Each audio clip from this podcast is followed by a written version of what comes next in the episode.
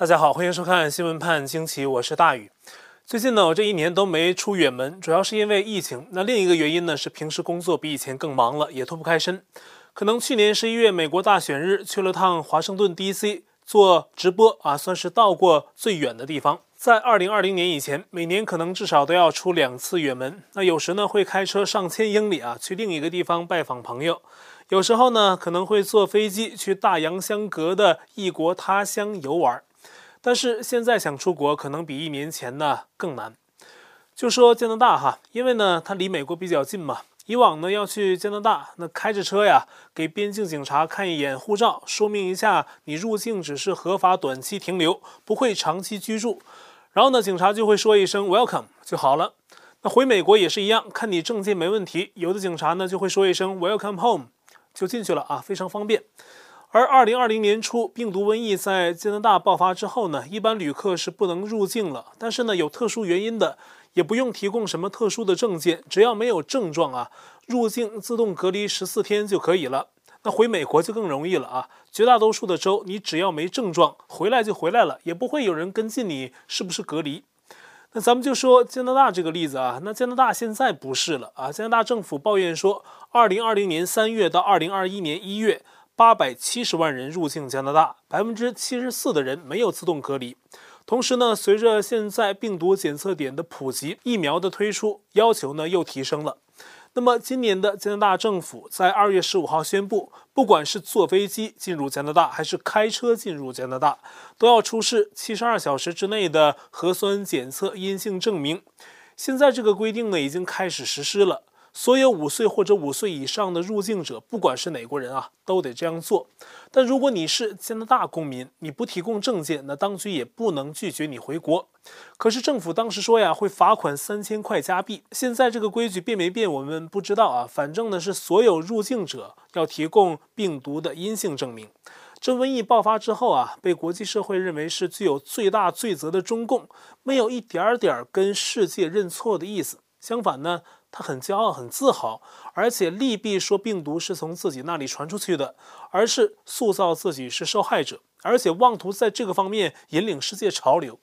现在很多像我一样很久没有出远门的人，也想出去旅游啊，还有各种商业活动、交流活动、生产活动啊，等着恢复。所以，如何在疫情期间逐步恢复这些活动，成了各国都在想的问题。那中共也想在这一方面啊争一争。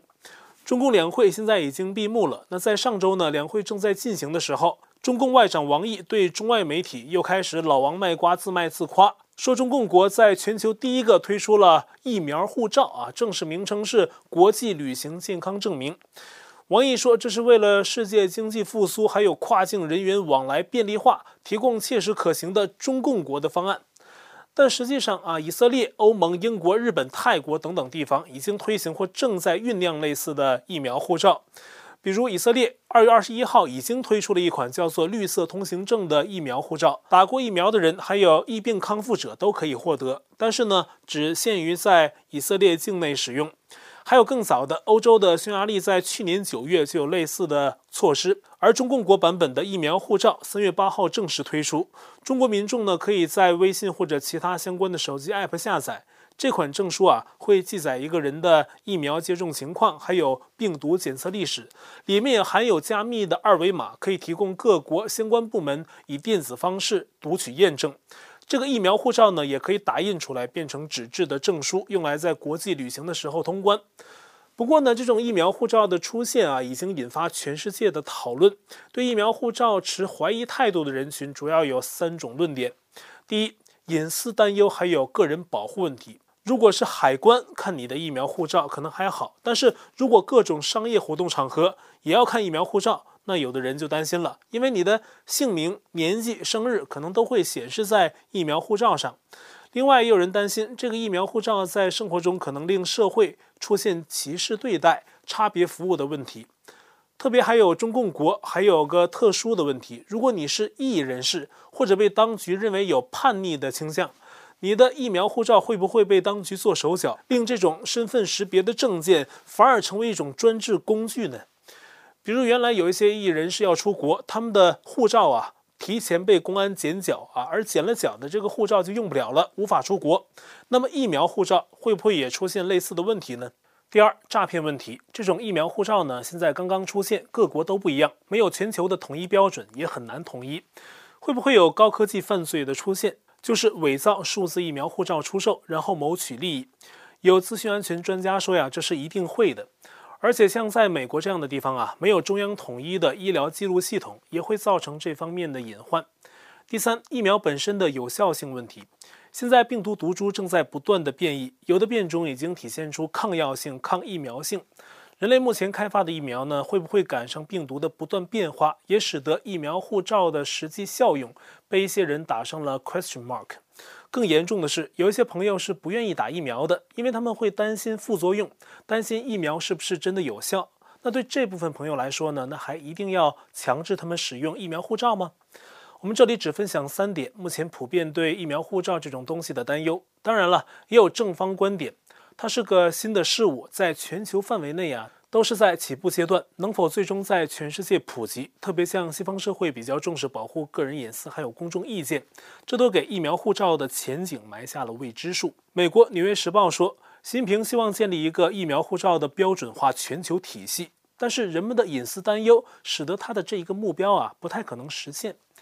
全球化、统一这些词啊，是中共最喜欢用的。相比什么“翠翠”“关羽”“春华”“漏刃”这些词汇，那是爱不释手。而中共在哪里都在实行符合北京当局心意的统一化策略。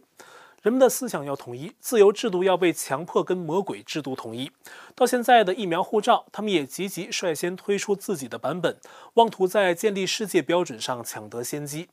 类似的，在今年两会上，来自香港的中共全国政协委员陈洪天提议，中共推出的人民币跟国际规范不接轨啊，不利于货币的国际化进程。比如美国的叫美元，日本的叫日元，英国的叫英镑，中国的就别叫 RMB 了啊，叫中国元，而且还说中国元还能推动亚元诞生。中国的网民很有趣啊，他们有人说把人民二字去掉，举双手赞成，因为根本也不是人民的。但是叫中国元还是不妥啊！有人想想说叫赵元吧，也可以结合流行趋势啊，叫翠碧。当然啊，这个当局一定不会接受啊，就说呀，现在中共下面的这些人也很会迎合上意，提出一些想在世界扩张影响力的主意。而习近平玩统一牌的最受瞩目的对象还是台湾。美军印太司令部司令海军上将菲利普·戴维森将军四月九号对美国国会提出警讯。中共正在加速实施取代美国以及美国基于规则的国际秩序，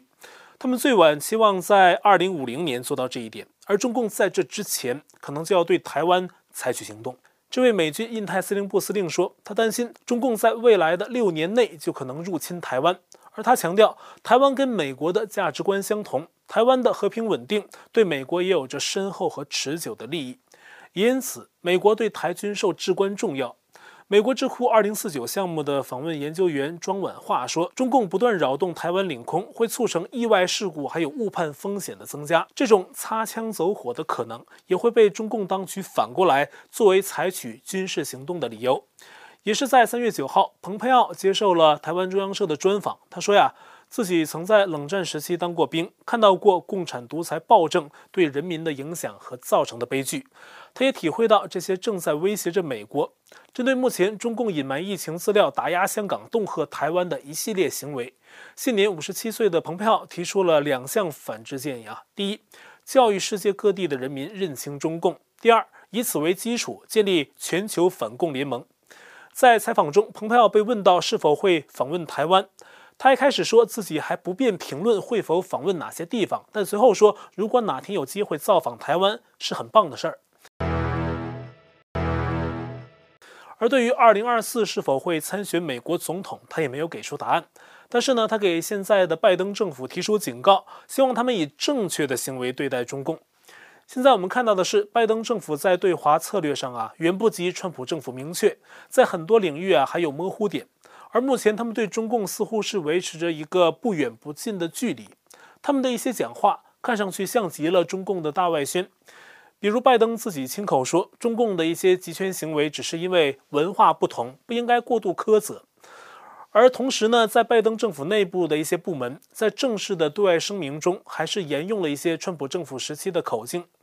例如，现在的美国国务院继续维持前政府对中共在新疆犯下种族灭绝还有反人类罪行的立场，引来中共外交部赵立坚的叫嚣啊，说这种指控荒谬绝伦啊，与事实相反，还要美国拿出证据。我想呢，赵立坚的眼镜啊，度数该往上调一调了，因为遍地都是证据，他却说没有。那么，美国华盛顿特区的新战线战略政策研究所三月九号发表调查报告，认定中共在新疆的所作所为违反了联合国防止及惩治灭绝种族罪公约的每一项规定，包括杀害种族成员、造成种族成员严重的身心伤害、故意破坏族群生活条件、阻碍族群生育繁衍、强行迁徙族群后代，任何一项只要满足其一，就是种族灭绝。但是呢，中共满足这所有条件，例如新疆维吾尔族的生育率，二零一七到二零一八年下降了大约百分之三十三，这与中共在当地强制实施的绝育、堕胎、节育的计划息息相关。当地民族的文化历史也从课本上被删掉，甚至有政府文件直接对新疆地方官员指示说：断其血脉，断其根，断其联系，断其渊源。这句话呀。其实中共对其他民族也做了类似的事情，就包括中国大陆的汉民族，也被用中共的党文化取代了其汉族本身的传统文化，很多东西只剩文化空壳。那么针对新疆呢？前些日子，二月二十二号，加拿大国会还有二月二十五号，荷兰国会都先后通过议案，认定中共在新疆构成了种族灭绝。而对香港，中共的手段同样卑鄙，在消磨着香港赖以生存、赖以为傲、赖以繁荣的法治、自由和本土文化，并迫使越来越多的香港人背井离乡。最近，中共全国港澳研究委员会的理事田飞龙还写了篇文章，将打击矛头啊从泛民主派稍稍转向了建制派内的一些群体。他给这个群体起了个名字，叫“忠诚废物”。根据时事评论员刘细良的观点啊，按照中共的斗争哲学、矛盾论哲学，随着对民主派的严酷打压初见成效，主要矛盾已经解除，下一个继续批斗的对象就是看上去持亲北京立场的建制派内的忠诚废物。共产党的理论认为，矛盾会转化，原来的次要矛盾会渐渐变成主要矛盾，所以呢，对建制派也得斗。刘细良认为，接下来共产党在香港要斗的对象有三个。一是香港的政务官员，二是建制党派，三是商界人士。这些人呢，没有崇高的理想和追求，在民主与专制的对撞中，只是中共的拉拉队。但是其中不少人还不懂中共要求的政治忠诚是个什么东西，所以呢，中共接下来可能要对这三类忠诚废物下手。就像一九四九年中共赶走了蒋介石的国民政府这个主要矛盾之后啊，就开始对留下的一些被中共谎言欺骗却不能对中共邪教教义百依百顺的专业政客、知识分子等进行清洗，也对曾经支持中共窃政等民营企业家下手。这些都是严酷的历史教训。面对中共的内外霸权，西方国家的行动还是太迟缓。根据最新的消息，美中两国的高级官员才要在拜登上任后举行第一次面对面的会谈，时间是下周的周四和周五，地点在美国阿拉斯加州的安克雷奇。美方将派出国务卿布林肯、国家安全顾问沙利文，中共会派出外长王毅，还有主管外事工作的国务委员杨洁篪。因此呢，这场会议也被称为美中二加二会谈。这次会谈公开的说法是为的是就双方的国内政治规划，还有国际、地区乃至全球议题上的目标交换看法。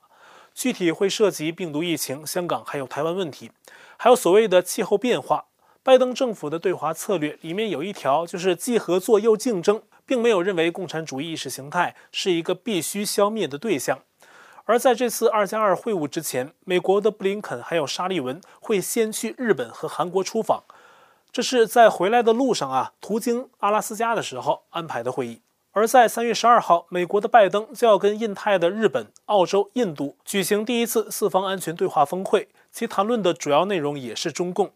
拜登长期在公众面前玩隐身，躲避记者提问。令人们对他的领导力一直有深深的疑虑。不过呢，美国政体杂志三月九号刊登了一篇报道，题目是“拜登的闪电出击要来了”，啊，变相承认了拜登此前逃避公众视线，但是呢，在接下来准备多在公开场合露露脸儿。包括三月十一号晚上，他将首次对全美发表黄金时段的电视讲话，主要针对病毒疫情的问题。三月底，他还计划主持自己的第一场记者会，估计到时候呢，记者都得是提前找好的。